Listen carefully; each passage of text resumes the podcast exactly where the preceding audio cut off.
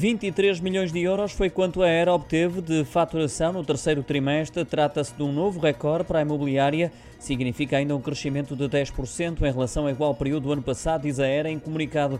No período em análise, a mediadora apresentou ainda um volume total de 455 milhões de euros em transações de imóveis, sendo este o terceiro melhor trimestre em quase 25 anos da empresa. Também o valor médio de venda aumentou 17% eh, relativamente ao terceiro trimestre do ano passado, assim como o número de clientes compradores. A esse nível, o crescimento foi de 5 pontos percentuais. Rui Torgal, CEO da Era, sublinha que o mercado continua ativo, embora reconheça que a escassez da oferta é um problema.